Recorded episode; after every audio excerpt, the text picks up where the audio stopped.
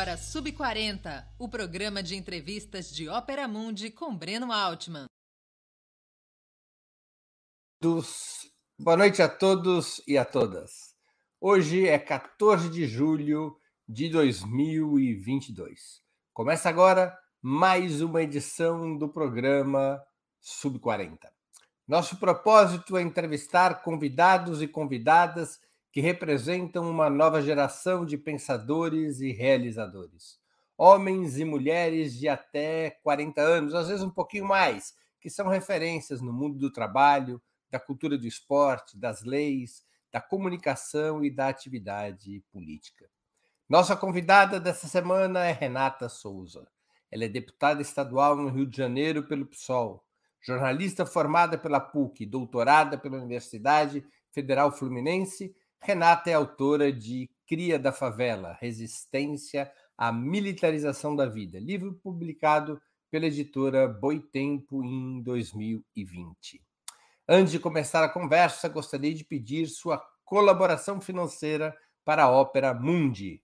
Há cinco formas de fazê-lo. A primeira é a assinatura solidária em nosso site, operamundi.com.br barra apoio. Vou repetir, operamundi.com.br barra apoio. A segunda, se tornando membro pagante de nosso canal no YouTube. Basta clicar em Seja Membro e escolher um valor no nosso cardápio de opções. A terceira é contribuindo agora mesmo com o Super Chat ou o Super Sticker.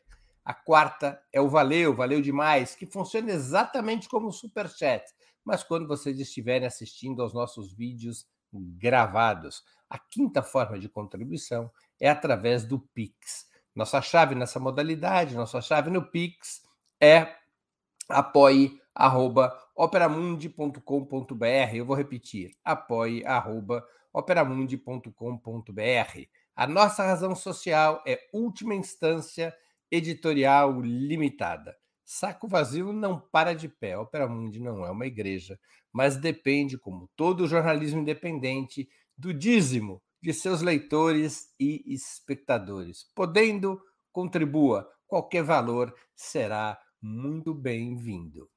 Boa noite, Renata. Obrigado por atender nosso convite. Uma honra e um prazer tua presença no Sub 40.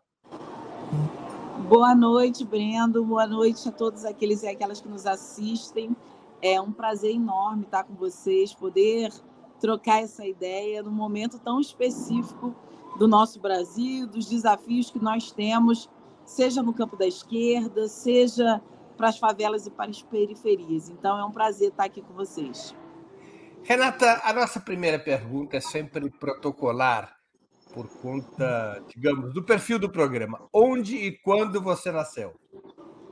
Bom, eu nasci no Hospital Geral de Bom Sucesso, é, no Rio de Janeiro, no dia 31 de agosto de 1982, ou seja, mês que vem eu faço 40 anos. Né? Mês que vem você já está fora do Sub-40. Isso. Então, essa... Sou carioca da gema do ovo. Renata, o teu livro é uma reivindicação de identidade, entre outras coisas cria da favela, cria da maré. Como foi tua trajetória do Hospital Geral de Bom Sucesso até chegar à universidade, à militância política e ao parlamento? Bom, uma trajetória de muita, muita dificuldade, né? Meus pais, por exemplo, são também cariocas da gema do ovo. Meu pai nasceu e se criou no Complexo do Alemão, enquanto minha mãe nascida e criada no Complexo da Maré. Essa junção é, deu aqui na, numa, numa educação com muita dificuldade, mas numa educação com reconhecimento que esses limites impostos às favelas também não seriam entraves para uma luta pela dignidade. Pelo contrário, esses foram os lugares que me conceberam é, politicamente, enquanto sujeita política que sou. Então, essas duas trajetórias do meu pai e da minha mãe trazem para mim uma responsabilidade gigantesca na possibilidade também de mudança significativa na vida daqueles e daquelas que hoje é, estão dentro desses espaços, muitas vezes criminalizados e marginalizados pelo próprio poder público. Qual era a atividade, ou qual é a atividade do seu pai e da sua mãe, atividade profissional? Bom, meu pai é torneiro mecânico, né? É, profissão do presidente, opa, futuro presidente Lula. É, minha mãe costureira. Então são duas figuras que lutaram bastante para estarem é, aonde estão. Por exemplo, minha mãe só foi terminar o segundo grau há pouquíssimo tempo e, e, e essa inspiração veio justamente do fato de eu ter sido a primeira, na, tanto na família do meu pai quanto da família da minha mãe, a entrar na universidade. Então, eu pude fazer o curso de jornalismo com 100% de bolsa na PUC do Rio de Janeiro. Depois fiz mestrado e doutorado em comunicação e cultura. Então, meus pais, desses torneiro mecânico e essa costureira, depositam sem dúvida nenhuma em mim aí as esperanças que eles tiveram também é, na sua juventude.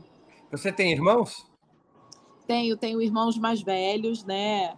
Luciano e Wellington. Eles dois, enfim, já têm filhos e são pessoas que, diferente da minha, da minha trajetória, por isso que eu brigo muito com relação é, à suposta meritocracia, né? Eles foram criados na mesma família, pelo mesmo pai, pela me mesma mãe, mas não tiveram as mesmas oportunidades que eu de estudar. Por exemplo, eles tinham que trabalhar virando massa, assentando tijolos para trazer alimento para nossa casa. Então, o fato de eu ter entrado na universidade não significa necessariamente que outras pessoas da favela e da periferia entram ou é possível que entre. Não foi possível para os meus dois irmãos mais velhos. Você fez o ensino fundamental e o ensino médio em escola pública? Oi? Você fez o ensino fundamental e o ensino médio em escola pública? Exatamente, nas escolas públicas da Maré, inclusive fiz, estudei no ensino, é, num CIEP, um brisolão, mais popularmente conhecido aqui no Rio de Janeiro como brisolão, chamado César Perneta. E foi e esse brisolão fica dentro da, de uma das favelas da Maré, que é o Parque União. A Maré tem 16 favelas. Então, foi aonde eu pude concluir ali o meu ensino é, regular. E, no final das contas, a gente sabe o quanto que o processo também educacional ele faz sentido. Né? Eu acho que a educação integral, essa possibilidade de trazer é, a experiência do que foram os CIEPs, né, com Darcy Ribeiro e Brizola, sem dúvida nenhuma, é uma experiência de educação que eu tive na minha vida e foi muito importante. A política fazia parte de alguma forma do cotidiano da tua família? Na verdade, a política para o nosso cotidiano sempre foi muito enviesada, né? A gente sempre olhou os políticos e a forma de fazer política é, de maneira muito crítica, né? Ou seja, sempre questionando os políticos que só vêm a favela e a periferia nos anos de eleição, é, questionando também o fato é, da gente ter que receber, claro, o churrasco dado por, por esses políticos, porque muitas vezes era um único momento que a gente tinha é, relação com esses políticos, né?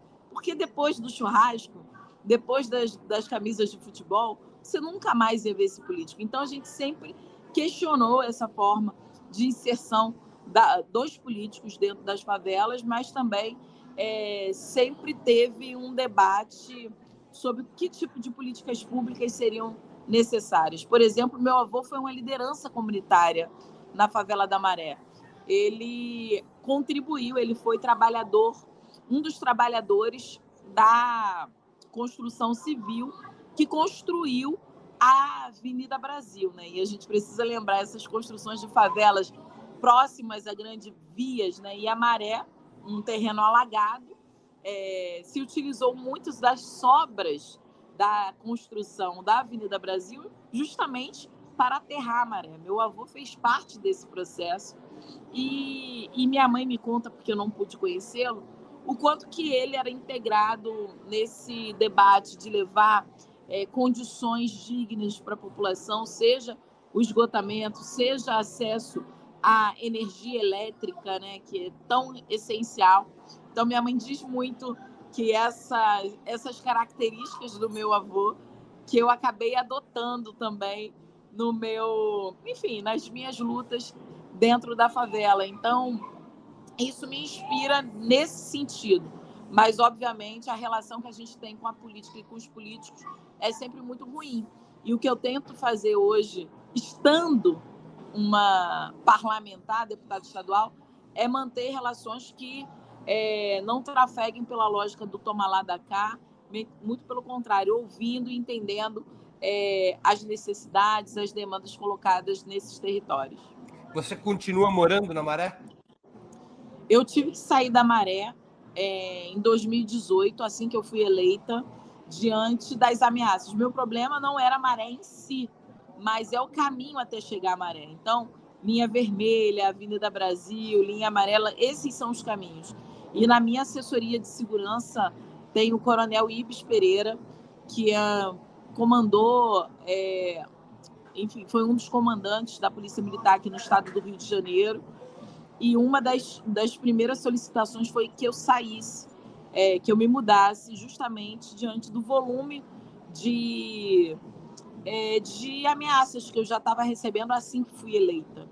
Então, depois disso, já tive que me mudar mais uma vez, porque o endereço da minha casa foi parar nas redes bolsonaristas, nas redes de ódio bolsonaristas. E, e nesse sentido, olhar para a segurança e ter que me mudar da maré talvez tenha sido, talvez não, tenho certeza que foi o que mais me doeu em termos de ter que sair de um lugar por conta das ameaças que eu sofro, né? É, na, na, minha casa na Maré, né? Minha casa é própria na Maré. A gente bateu a laje, né? A mesma laje em que eu fiz as campanhas do Marcelo Freixo durante os 10 anos que eu trabalhei junto com ele, que eu fiz as campanhas de Marielle Franco, né? A campanha da Marielle Franco foi toda lá. Então tem um, valor simbólico, sentimental é, muito grande para mim. Então foi uma dor ter que sair desse cotidiano da Maré. Então, teus pais e irmãos continuam a morar na Maré? Oi? Teus pais e teus irmãos continuam a morar na Maré? Continuam. Eles continuam na Maré. Minha mãe tem muita dificuldade é, de se ver longe dali.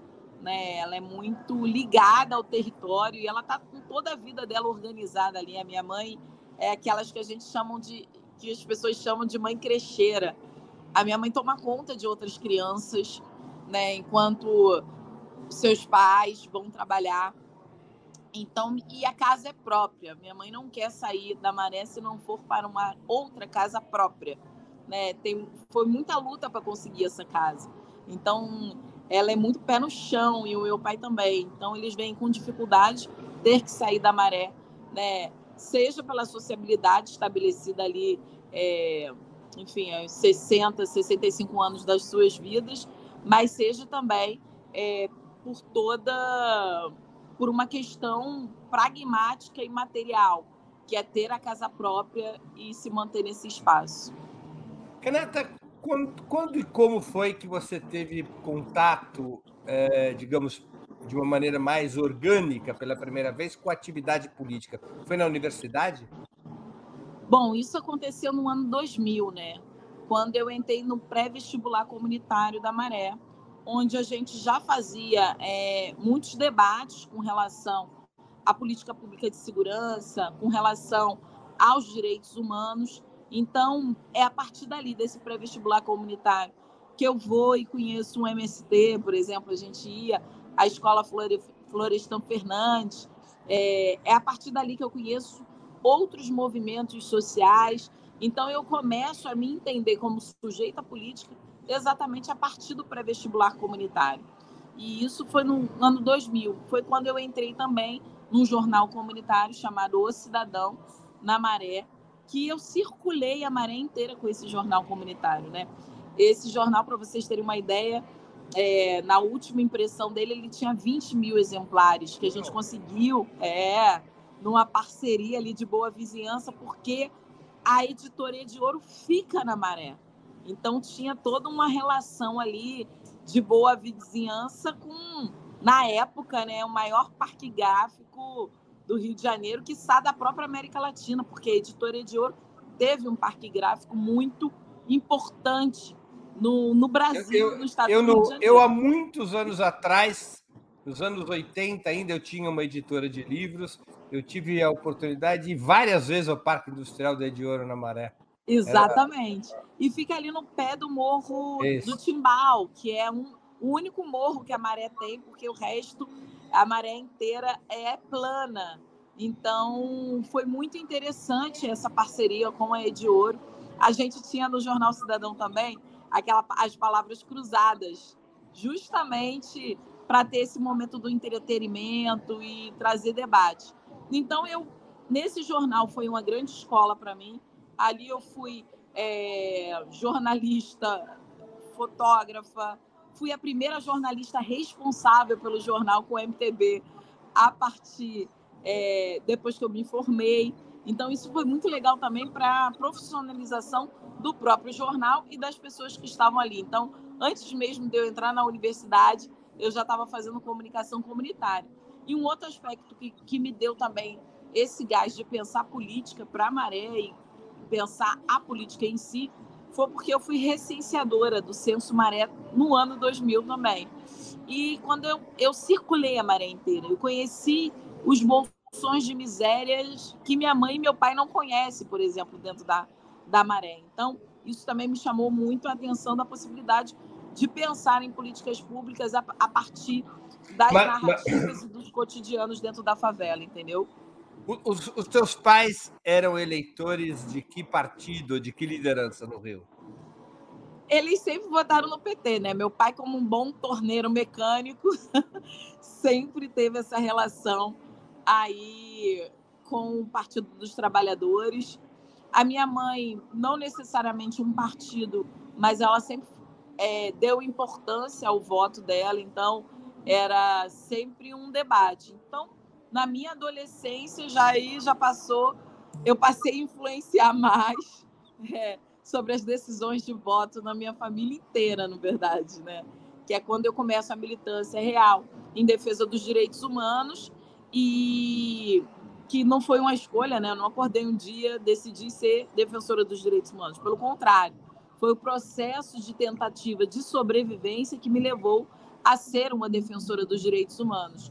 E ali, em 2006, nós fizemos a campanha do Freixo. É, e ele se candidatou para me convencer, inclusive, a, a sua, da sua candidatura. Ele era um militante de direitos humanos junto comigo. Ele disse: Bom, Renata, os nossos inimigos estão se candidatando. E na época eram Marcelo Itagiba e o Álvaro Lins. Dois, Marcelo Itagiba figuras... tinha sido Marcelo Itagiba tinha sido superintendente da Polícia Federal e o Álvaro uhum. Lins era da Polícia Civil, né? Exatamente. E, e eles faziam uma dupla é, dessa política de morte dentro das favelas e das periferias, né? Uma, uma lógica de, de guerra às drogas, supostamente às drogas. Eles inauguram isso com muita força aqui no estado do Rio de Janeiro. E o Marcelo Freixo já estava, olha, os nossos inimigos estão se candidatando. Então, nós precisamos estar lá. Então, é, a partir desse momento que eu começo também a me inserir num partido político, a construir a partir desse lugar é, o teu, da o teu primeiro profissional. O teu primeiro partido foi o PSOL? Você nunca foi do PT? Nunca fui do PT. Meu primeiro partido foi, foi o PSOL, é o PSOL. É, e, e, e ali naquele momento, inclusive, quando a gente fez o primeiro congresso do PSOL na favela da Maré, eu, Marielle, Alexandre, Marilúcia, enfim, o nosso grupo político na Maré organizou é, o primeiro congresso do PSOL, lá em 2006, o lançamento do primeiro congresso do PSOL, e o lançamento foi na Maré, na Praça do Parque União, uma praça super conhecida pelos nordestinos, porque virou uma, é, um ponto, né? Porque a maré, a maré é muito negra e nordestina. E ali virou um ponto de encontro dos nordestinos, em especial dos nordestinos pobres, dentro da maré. Então a gente fez o lançamento do primeiro congresso do PSOL nessa praça. Então eu comecei no PSOL já de maneira muito organizativa e trazendo para a favela e dizendo: se é diferente do PT, vamos lá saber quais diferenças são essas, botando a favela como prioridade. Renata, você tinha, pelas minhas contas, 20 anos nas eleições de 2002. Portanto, foi quando você deu seu primeiro voto para presidente. Para quem foi? Foi, foi no Lula. No primeiro e no segundo turno. Primeiro e segundo turno, né? Eu acho que é, pra, eu nunca tive dúvida de que o voto seria no Lula, é, porque sabia da importância, né?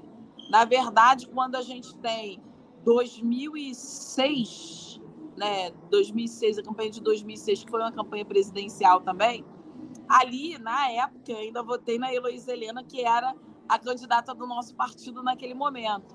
Me atraía muito o debate de já ter mulher no parlamento e, no, enfim, nos espaços de poder e, quem sabe, presidenta da República. Eu já estava trazendo essa discussão. Então, foi meu primeiro momento ali, mas, sem dúvida nenhuma, antes de 2006, meu voto foi no Lula, foi nessa ala, inclusive, de pessoas que traziam um debate e trazem um debate importante sobre a superação das desigualdades sociais. Você se engaja de uma maneira mais organizada, como você contou, na luta pelos direitos humanos a partir de 2006. Como isso iria desembocar, 12 anos depois, em ser uma deputada estadual? É, isso foi realmente uma surpresa, porque na verdade eu estava me organizando, né, enquanto militante de direitos humanos, eu sempre fiquei nos bastidores também na defesa dos direitos humanos. Quando fui trabalhar com o Freixo em 2007, ele me convidou exatamente para fazer a política de comunicação, pensar isso dentro do mandato, mas também executar. O Freixo, ele é eleito, o Freixo é eleito deputado estadual em 2006, né? Isso, em 2016. É, inclusive 2006. foi num dia 2 de outubro de 2006, né? É, então, num dia de muita tragédia na maré, enfim, isso daí é papo para outro momento da gente ter.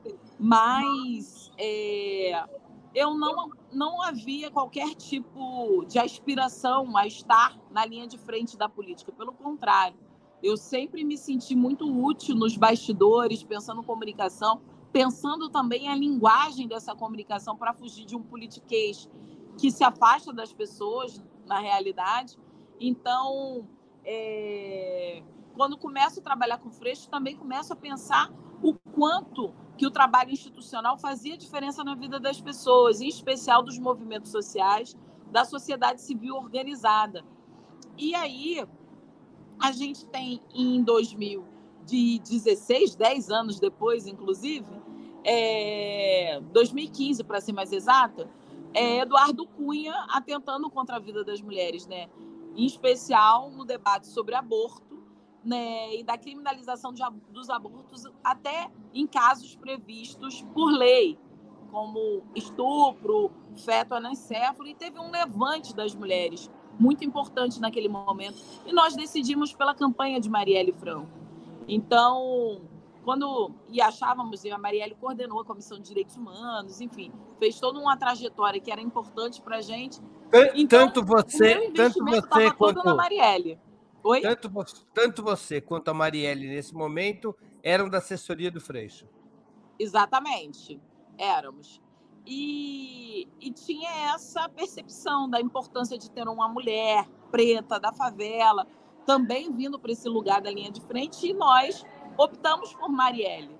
É, e naquele momento eu já estava na minha consolidando a minha carreira acadêmica, estava terminando o meu doutorado e possivelmente daria as contribuições, né, no último ano em 2018.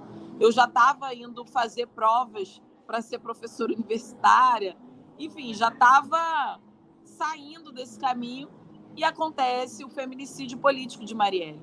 E Brendo, eu trabalho com esse conceito de feminicídio político, não para esvaziar o seu caráter político e as pessoas pensarem que é um crime de ódio. Pelo contrário, eu estou reforçando dois conceitos que são extremamente importantes para um Brasil que submete as mulheres para uma sociedade patriarcal. Então, a gente já tem o feminicídio em si como algo político. Uhum. Mas reforçar o feminicídio político, dois conceitos fortes numa expressão como essa, consolidar isso no campo, porque a gente sabe, né, no campo do direito, aquilo que não se nomeia não existe. E para mim, feminicídio político existe. A gente teve a irmã Dório Tistang sendo assassinada. Contra as mulheres, né? A CPT tem é, uma lista extensa de mulheres que foram mortas no campo, líderes, né? Pela luta por, pela reforma agrária, que foram mortas. Então, feminicídio político, para mim, é um conceito que não é só para as mulheres que estão na política institucional, mas para as mulheres que estão na linha de frente de transformações significativas na sociedade. Então, nesse sentido, eu acho, e, e no pós-doutorado eu conceituei melhor essa expressão, justamente entendendo que a gente precisava dar nomes. Não, longe de mim criar um novo tipo penal, não era isso. Era exatamente dar nome a algo que para mim é muito sensível. E foi a partir do feminicídio político de Marielle que os grupos que nós organizávamos e organizamos juntas durante 20 anos, 20 anos das nossas vidas, falaram: não, Renata, você tem que vir candidata. Também foi a decisão mais difícil que eu tive que tomar na minha vida. Né? Ser candidata no momento de uma violência gigante, da perda de uma amiga querida, da maneira tão bárbara e vil que foi. Então, é, depois de muita conversa, né, Obviamente, minha família não queria, meus pais, minha mãe, né, meu pai é, foram contra, e mas tinha toda uma inserção ali, uma incidência política que eu já estava colocada, e então eu não poderia abrir mão, né? Porque eu tinha duas, duas opções naquele momento, Breno. Ou sair do Brasil, porque eu já estava também construindo todo uma, um trabalho junto com é, diferentes universidades falando de vozes marginalizadas e ou cair na depressão do tipo o que, que aconteceu onde é que a gente vai chegar com isso então os movimentos que da maré vieram de maneira muito incidente. E aí a gente se candidatou eu me candidatei. E bom fui a mais votada da esquerda do Rio de Janeiro do campo progressista do Rio de Janeiro furando ali a hegemonia dos bolsonaristas que chegaram até o 13º lugar, só bolsonaristas eleitos nessa eleição. Boa Enfim, cheguei diante Boa de uma parte... tragédia e da necessidade é, de termos, é, de consolidar a luta tanto em defesa dos direitos humanos como em defesa é, da nossa população. Uma parte grande dos seus votos, qual, tá, qual a parte dos seus votos que veio da maré? Não, não veio da maré. 30% dos meus votos vieram da zona norte do Rio de Janeiro, que já foi também um diferencial em termos de, voto, de votação do PSOL. Na Zona Sul eu tive cerca de 28, 27, 28%. Mas na Maré até então, é, a incidência política, a nossa incidência política, até então, naquele momento, é, não era uma incidência que geraria votos, em especial diante da situação é, difícil de se fazer uma campanha com, com as características da nossa, que é um, já era uma campanha muito forte de opinião, né, um voto de opinião, e, e isso dentro das favelas das periferias sempre teve e tem uma dificuldade maior. Então, o contingente de votos não foi é, tão expressivo assim. Mas, por exemplo, se eu for comparar com a candidatura da Marielle, Marielle teve cerca de 1.600, 1.700 votos. Eu já tive 2.000 e pouquinho. Então, assim, a gente vai consolidando esse lugar, esse espaço também na Maré, né? A Maré a, a, maré é... Um, é a Maré é um contingente populacional de umas 140, 150 140 mil, mil habitantes. É muita gente, né? E ali se encontra, assim, todos, todos, todos é, varejistas, grupos, né, e comandos dos varejistas de, de drogas e também das milícias. Então, a maré é um emaranhado é, desse, dessa, desse estado legloado também. Tem uma pergunta de uma espectadora nossa, aliás, que eu quero saudar, que é muito a conheço, Maria Cristina Braga. Renata, qual a parcela de contribuição do Vitor Gianotti na sua formação? Maria Cristina Braga, famosa Cris, que bom que ela está aqui assistindo a gente. Bom, Vitor Gianotti, sem dúvida nenhuma, foi um professor incrível, né? Eu conheci Vitor Gianotti, eu era uma moleca, deve ter sido em 2002, por aí. E, e o Vitor Gianotti olhava para o jornal Cidadão e falava: Esse tijolaço ninguém vai ler isso tá uma porcaria. Vamos aprender a falar, fazer comunicação. Precisamos de imagem, precisamos do povo falando. Então, Vitor Janotti me formou tanto para comunicação alternativa e comunitária, comunicação da classe trabalhadora, quanto me formou enquanto sujeita política que sou, né? Foi com Vitor que eu conheci Bela Tchau, foi com Vitor que que também Vitor e Cláudia Santiago, né, aquela, essa dupla, que e junto com o Núcleo Piratininga de Comunicação, que eu começo, inclusive, a fazer coberturas sobre segurança pública em outras favelas para além da maré.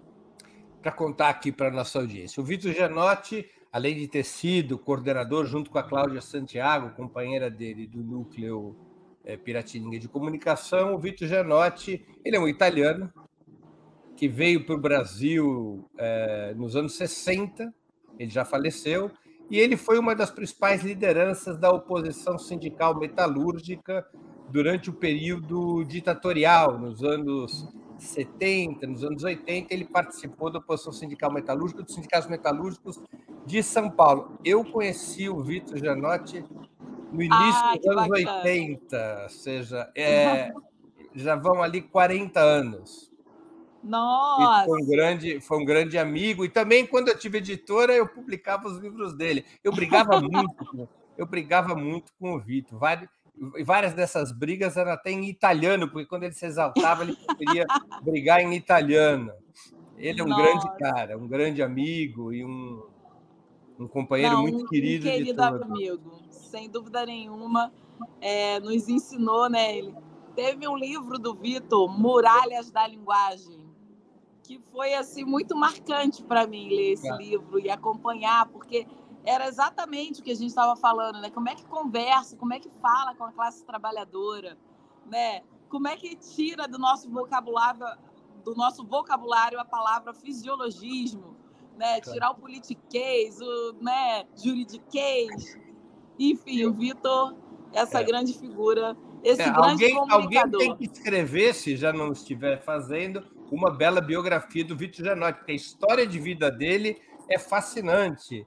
É fascinante, é fascinante. É fascinante. Ele sai ali das batalhas operárias da Itália é, para Israel, acreditando no projeto dos Exatamente. Não, na casa dele ele fazia Brasil. uns macarrões, é. fazia umas massas italianas, e ele fazia diferentes molhos para essas massas italianas, né? E aí, nesses momentos que ele contava para gente é, toda a história dele lá na, na Itália, e sem dúvida nenhuma para gente o Vitor Gianotti é, representa é, luta, representa superação dessa sociedade, dessa sociedade de classes que tanto é, inviabiliza a vida das pessoas, torna as pessoas mercadorias. Então, Vitor é, é um amorzinho que a gente guarda saudoso, é, saudoso para a revolução que queremos e podemos ser. Saudoso Vitor Gianotti. Uhum. É, Renata, o complexo da Maré ele foi ocupado pelas forças de segurança do Rio em 30 de março de 2014, ironicamente às vésperas do cinquentenário do golpe militar de 1964. A Maré, então, passou a ser um dos polos da chamada política de pacificação, então promovida pelo governo Sérgio Cabral. O que, que representou essa intervenção para a comunidade? Bom, representou é, um estado de exceção, um estado de sítio em plena democracia dentro da favela da Maré.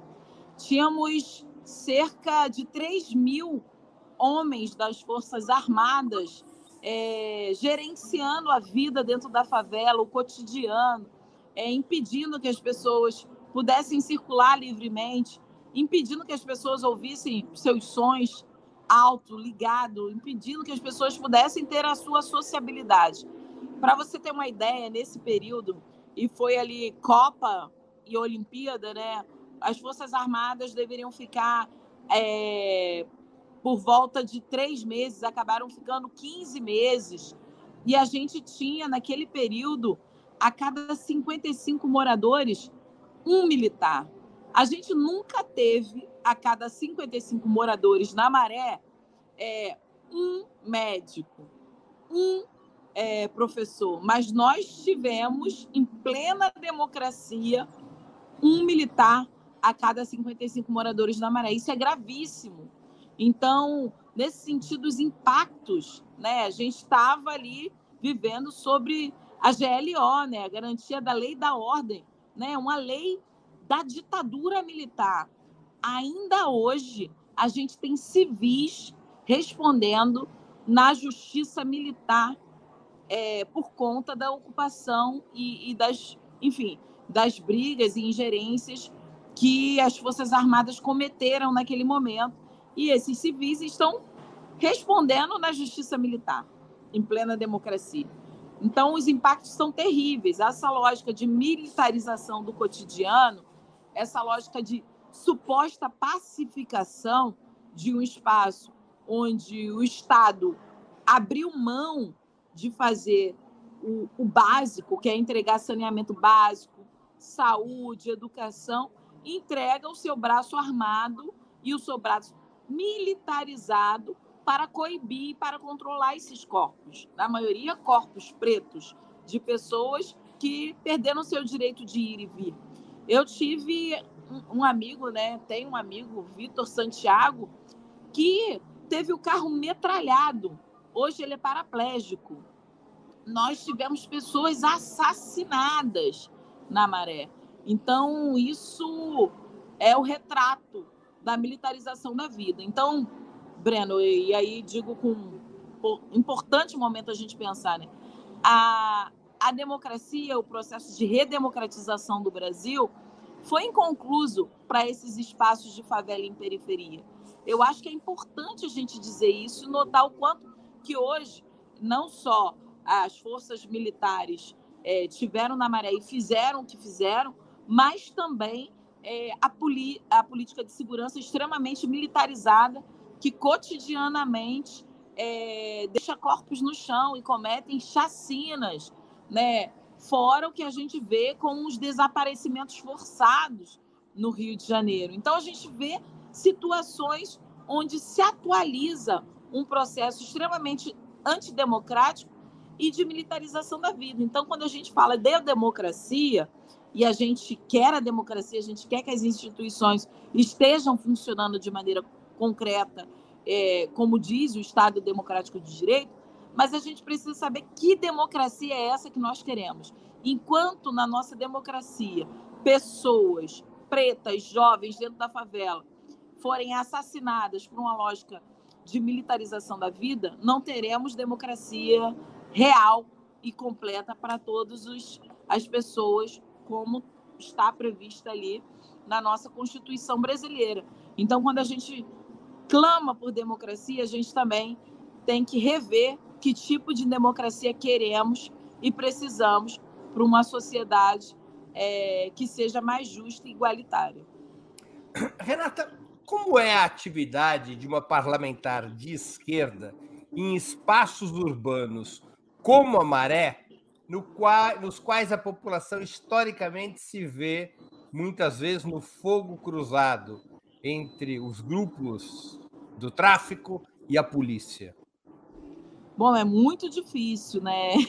Não é fácil a gente conduzir as políticas que a gente tem é, pensado, em especial a política pública de segurança é um desafio. Mas a gente tem trazido cada vez mais a tentativa da perspectiva do reconhecimento que a defesa dos direitos humanos em si é óbvio que quando mata uma pessoa, ela perdeu toda e qualquer possibilidade de ter a sua humanidade reconhecida, mas também quando há falta de saneamento básico, ela também tem a sua dignidade, o seu direito humano desrespeitado, quando ela não tem saúde, educação. Então, é uma tentativa de, nesses espaços, ampliar o conceito de direitos humanos, ampliar o conceito de direitos. Porque, por exemplo, é óbvio que a Maré precisa ter a segurança pública como um reconhecimento de um direito seu e não de uma lógica predatória e genocida que vai subtrair esse direito de ter a sua segurança para uma insegurança que pode matar o seu filho, que pode te matar, que pode. Então, assim, de fato, é muito difícil com o varejo é, de drogas colocado, mas a inserção que a gente tem hoje é muito, muito relacionada às organizações não governamentais, né? às organizações da sociedade civil dentro desses territórios. Então, a nossa relação também caminha em outros lugares é, por, outros, por outras estratégias que tanto é a falta, o, o, a, o, a falta de um Estado presente é, em questões mais básicas, como saneamento básico, até as formas de sobrevivência que os próprios moradores criaram. Então, a nossa articulação é basicamente com as organizações não governamentais e as organizações menos institucionalizadas também, né? Porque uma coisa é você ter uma ONG, uma OCIP, enfim, o que o vale, mas outra coisa é ter a sociedade civil organizada trabalhando e, e, e, e, se pensando enquanto favela, enquanto periferia. Então é por esse caminho que a gente vai.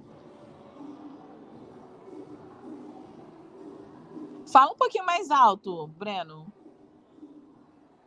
Como que, a, como que as milícias, a polícia e os grupos do tráfico se relacionam com essas organizações em territórios como a Maré?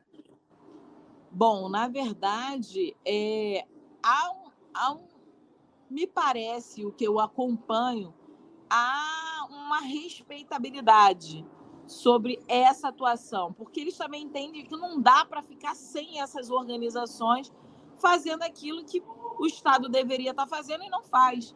Então, me parece muito mais que há é, uma. Não há, e eu não vejo, é, dessa forma, como um processo de, é, enfim, de passar a mão na cabeça do varejista de, de drogas ou das milícias, mas de com, não é conivente, mas precisa ter uma, uma convivência que faça é, sentido para aquela população. Então, é, no cotidiano, é muito perceptível a importância dessas organizações ali. E o tráfico sabe disso. E os varejos de drogas sabem disso. Os milicianos sabem disso. Então, você vai ter espaços diferentes da maré, onde é, esses grupos se sentem mais legitimados, por exemplo, de exigir, é, sei lá, grana dessas instituições. Isso pode acontecer. Isso acontece no Rio de Janeiro. Mas é, o que eu tenho vivenciado na Maré é muito, muito mais de uma respeitabilidade, de um reconhecimento importante do trabalho desenvolvido por essas organizações. Renata, é, para a construção de uma política alternativa de segurança pública, você acredita que seja um passo indispensável a legalização das drogas? Acho que sim, é muito importante. E a gente precisa fazer, na verdade, um debate concreto sobre isso, né? Porque, em nome da guerra às drogas, é, e a gente não tem uma política de drogas, não tem uma política que faça o debate necessário com relação a isso. Mas, em nome de uma suposta guerra às drogas, a juventude preta está morrendo. E a gente sabe que o que mata é o fuzil, são os fuzis, são as armas. E não há uma política de, de guerra contra as armas, né? sobre aquilo que deveria ser um debate sobre saúde pública, né? sobre o, o esquema de drogadição, como o, o Estado que vai prover a vida dessas pessoas vai trabalhar numa perspectiva de saúde e não de segurança pública. Então, esse é um debate que a gente não conseguiu avançar nem no campo da esquerda. Então, a gente precisa trazer isso com centralidade, porque senão a gente vai continuar é, cometendo o mesmo erro, que é achar que dentro da favela e da periferia se combate é, as drogas e não as armas. Então, entram, né, como foi no caso do assassinato de Marielle, foram 117 fuzis apreendidos sem dar um tiro, né? Como aconteceu outro dia também, né, no mesmo ano, inclusive, de 2018, foram apreendidos cerca de 70 fuzis é, no aeroporto internacional. É, ou seja, investigação que não que, que levou é, a essa a evitar que essas armas, inclusive, chegassem dentro da favela e da periferia. Então, eu acho que é, é disso que a gente precisa fazer um debate muito concreto a partir da realidade concreta hoje. O que mata são as armas. O que eu não estou vendo gente morrendo de over, overdose. Eu estou vendo gente morrendo com balas de fuzil. Então, é esse o caminho que a gente precisa trilhar. E nesse momento em que o Bolsonaro aumentou é, no Brasil inteiro em mais de 400%, quase 500%, o número de civis armados, você, com toda a política né, de flexibilização às armas, né, ao acesso às armas, eu vejo com muita preocupação, porque hoje, de fato, há muitas armas é, em circulação e isso, sem dúvida nenhuma, gera, gera para todos nós uma situação de insegurança. Renata, nas eleições de 2018, como você mesma já nos contou, você foi a candidata mais votada da esquerda no Rio, com 63 mil votos. Nesse mesmo pleito, 2018, Jair Bolsonaro foi eleito presidente do Brasil, vencendo os dois turnos no Rio de Janeiro por larga vantagem. Como explicar esse duplo movimento no Rio de Janeiro? De um lado, o avanço das candidaturas negras e periféricas e de esquerda, como é o teu caso, e de outro lado, a vitória da extrema-direita, muitas vezes em áreas populares que supostamente deveriam acolher campanhas de esquerda. Pois é, essa é a pergunta de milhões, né, Breno Altman? Porque a gente tem né, aqui no Rio de Janeiro, um, e, e alguns cálculos, alguns é, intelectuais que avaliam os votos no Rio de Janeiro dizem que temos 25%, né, a esquerda no Rio de Janeiro tem 25% dos votos. Né? Isso é, também é revelador de como se vota no estado do Rio de Janeiro. E, e, e aí é importante também dizer que quem perdeu voto foi a direita tradicional, foram eles que perderam voto para a extrema-direita. Isso também é um dado da realidade. Que, que, né? O que, que seria direita tradicional no Rio de Janeiro? Bom, a direita tradicional no Rio de Janeiro são aqueles e aquelas que sempre se mantiveram no poder, né? Sim, sim, eu digo. Junta é, ali com pra, um pedaço do centrão. Para as pessoas que não são do Rio entenderem. São que é, partidos? É basicamente as famílias tradicionais, né? Família Cabral, família Pisci... é, Pisciano não foi, mas era Pesão, enfim, essas famílias, é, família Garotinho, essas famílias é, políticas tradicionais aqui no Rio de Janeiro. Que tinham governado eles não o Rio conseguiram desde 2002. Exatamente. Eles não conseguiram. Inclusive, outro dia eu estava conversando com um jornalista é, e, e, e, falava da, da desilusão, inclusive, da Clarissa Garotinho, né? É, com os votos de 2020. Na verdade, ela ficou abaixo da gente em 2020 na disputa para a prefeitura. E ela falava, ela estava se questionando como aquilo pôde acontecer, né? na, na frente dela estava exatamente é, o candidato do Bolsonaro naquela, naquele pleito para a prefeitura de 2020. É, então, isso é muito simbólico também, né? Rio de Janeiro que gestou o bolsonarismo, da, da política do ódio, em especial é, com bandido bom é bandido morto, né? Começa tudo aqui, essa história. Então, é, furar ali um pouco é, os 13 primeiros, né? Do, dos bolsonaristas eleitos com, com uma votação muito expressiva para a Assembleia Legislativa do Rio de Janeiro, eu acho que tem muito mais a ver com a nossa inserção nesse campo é, da esquerda, e é importante dizer, o, o PSOL é o maior partido de esquerda aqui no estado do Rio de Janeiro, e isso reverberou durante o processo eleitoral. Não à toa, a nossa bancada foi a segunda maior, é, segunda maior bancada na Assembleia Legislativa nesse momento de 2018, das eleições, pós-eleições de 2018.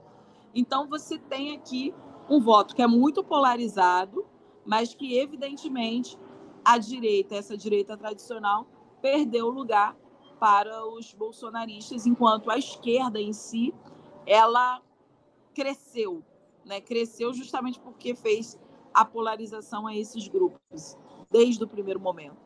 Então isso é, é o que eu relego ao, a esse resultado tão é, importante é, naquele momento.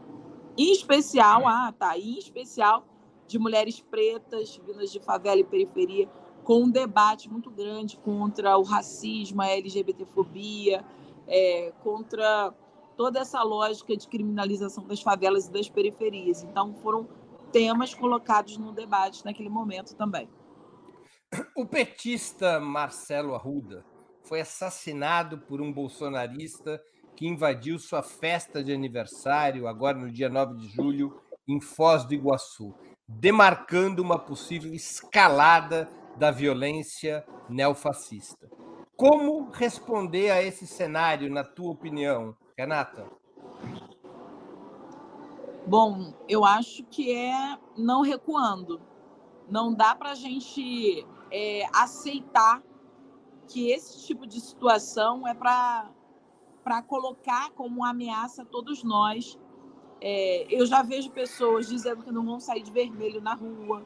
Eu já ouço pessoas falando quanto que está com medo. Então a gente tem que responder fazendo o contrário disso. Hoje eu estou de vermelho, especificamente. Óbvio, não tenho peito de aço, não é isso. Mas é entender que nós vamos ter que estar coletivamente organizados, né?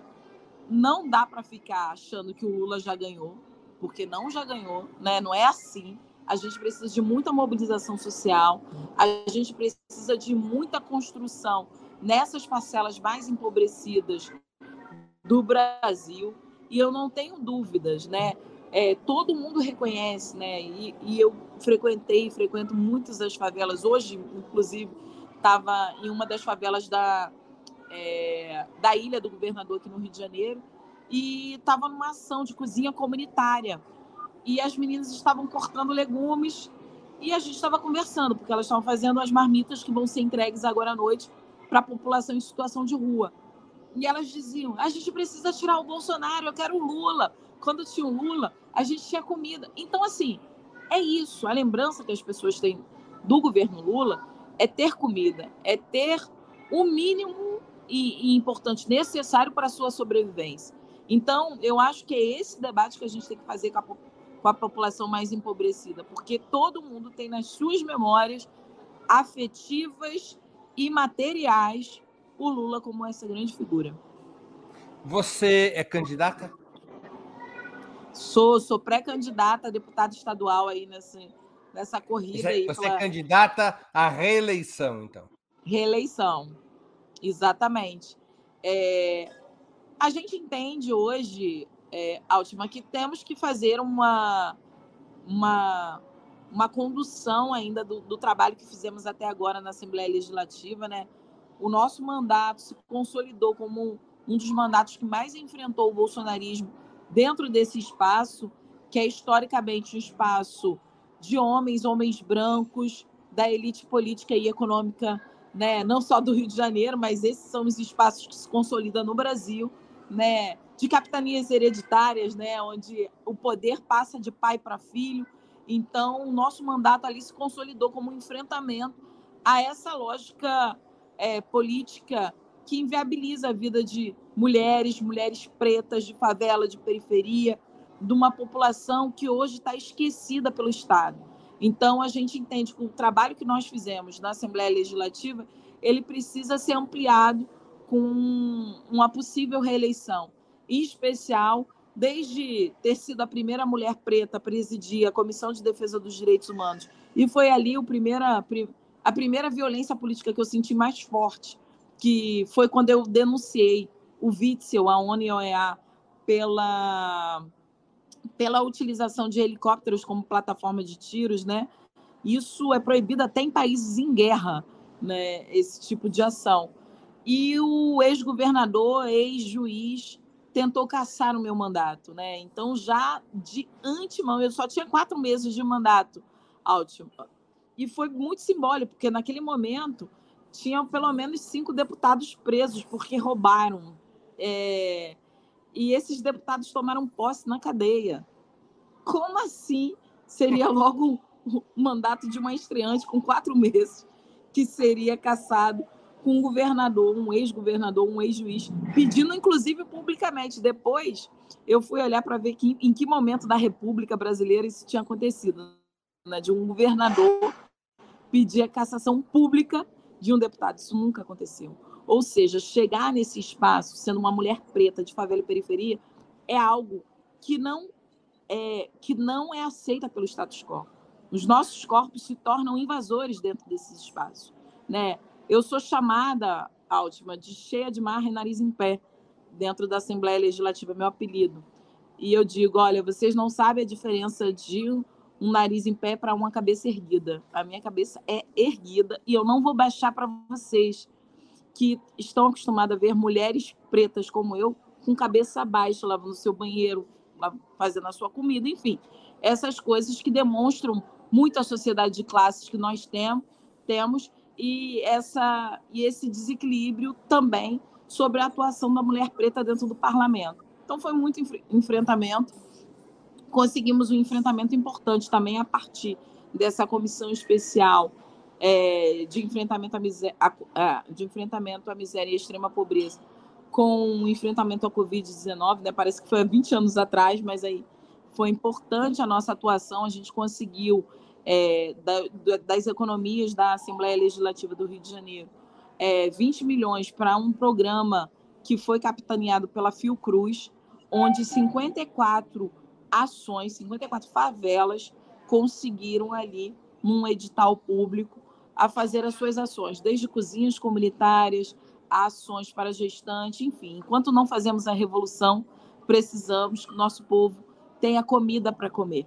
Então, nesse sentido, foi fundamental. E já com a expertise que a favela tem, que são dos mutirões, que são da auto-organização, porque se a favela de fato não sucumbiu na Covid-19, é graça a, graças à organização dessas pessoas que sempre viveram no limite sobreviveram no limite. Então a gente precisa ter esse reconhecimento e a gente está aí é, e a gente trilhou esse caminho junto com organizações de favelas, junto com universidades. É, hoje, inclusive, esse programa, a Fiocruz está querendo transformar um programa em âmbito nacional. Tamanha foi é, o sucesso dele aqui no Rio de Janeiro. Enfim, então acho que a gente é, essa recondução do nosso trabalho ela é importante. Renata, a gente está chegando ao final do programa e eu te, vou te fazer aqui é, as perguntas ping-pong, que são características de quando a gente está caminhando para o fim. Aliás, uhum. nada como entrevistar uma ótima jornalista, respostas sintéticas, claras, dentro do tempo. Isso é uma maravilha. Ah, que bom. Prato imperdível. Feijoada. Amo feijoada. É uma carioca da gema. carioca embora, da... embora, Renata, embora. Olha, a couve eu gosto bem fininha, hein? vou te contar uma coisa para você se chatear comigo. A feijoada em São Paulo é melhor do que no Rio. Ai, não, não fala isso, Breno. não, a do Rio de Janeiro são. Eu tenho. A do Rio de Janeiro tem tudo.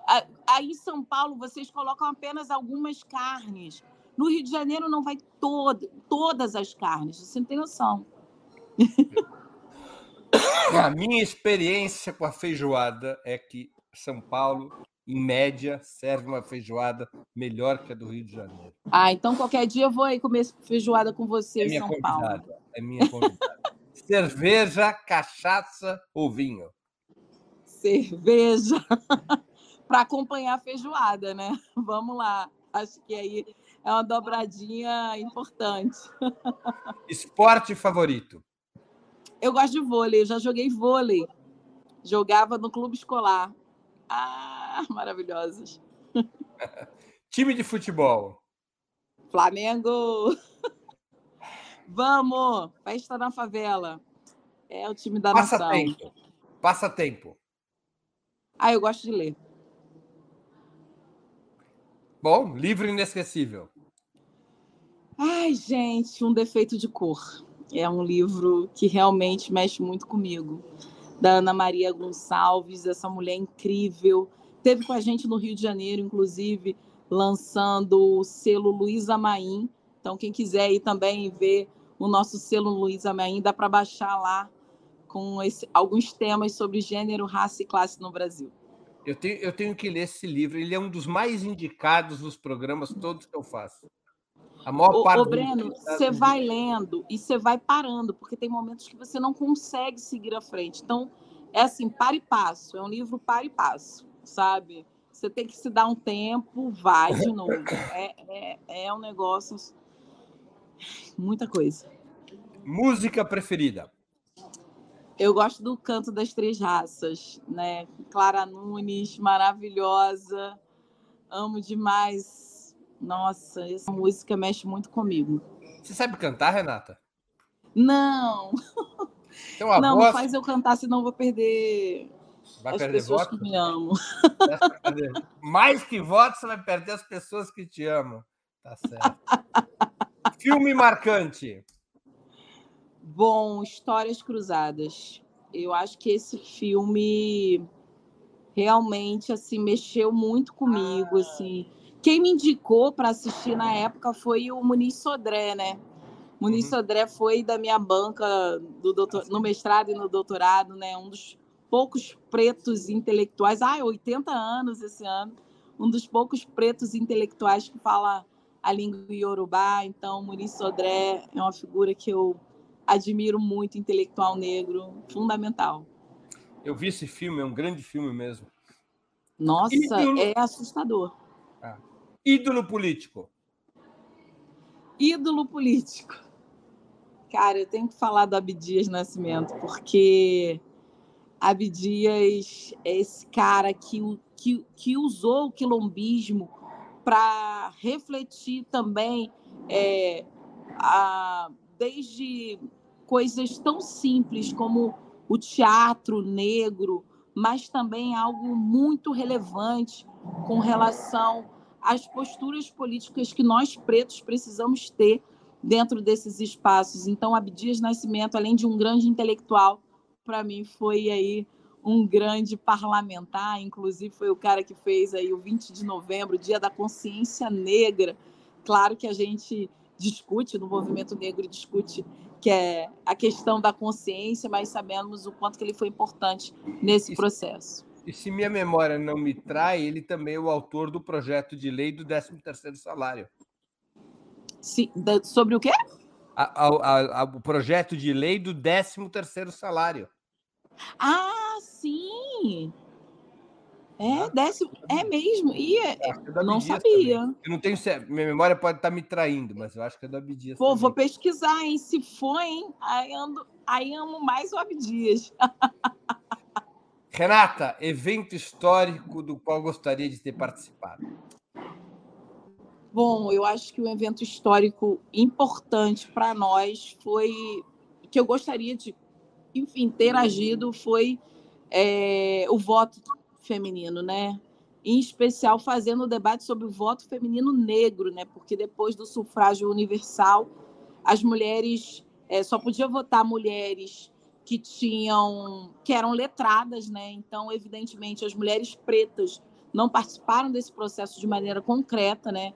Só muito tempo depois as mulheres pretas puderam fazer esse, parte desse processo em, em quantidade, digamos assim, mas é, sem dúvida nenhuma para mim, né, que hoje estou é, neste lugar, entender que o voto feminino fez e faz a diferença das mulheres votarem e serem votadas, né? Porque isso define a vida da nossa população, isso define é, a política entre a vida e a morte. Renata, muito obrigado pelo seu tempo e por ter participado do Sub-40. Eu tenho certeza que nossos internautas aproveitaram muito essa nossa hora de conversa. Poxa, Breno, eu que agradeço, agradeço todo mundo que ficou aí assistindo a gente até agora. Entre lá nas nossas redes sociais, Renata Souza Rio, é, no Instagram, no Twitter, no Facebook, enfim, no TikTok.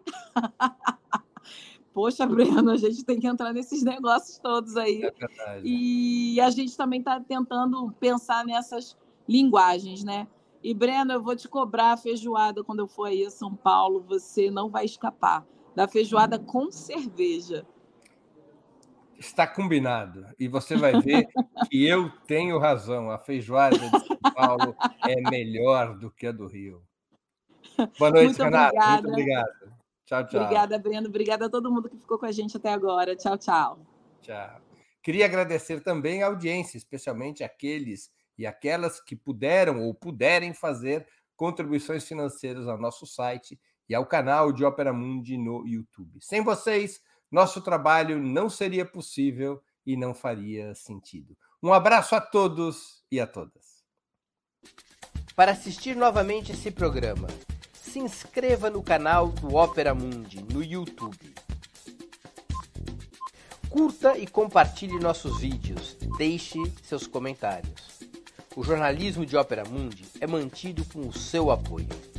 Faça uma assinatura solidária em www.operamundi.com.br. Com um pequeno valor mensal, você nos ajuda no desenvolvimento de um jornalismo independente e de qualidade. Obrigado pela audiência e até a próxima.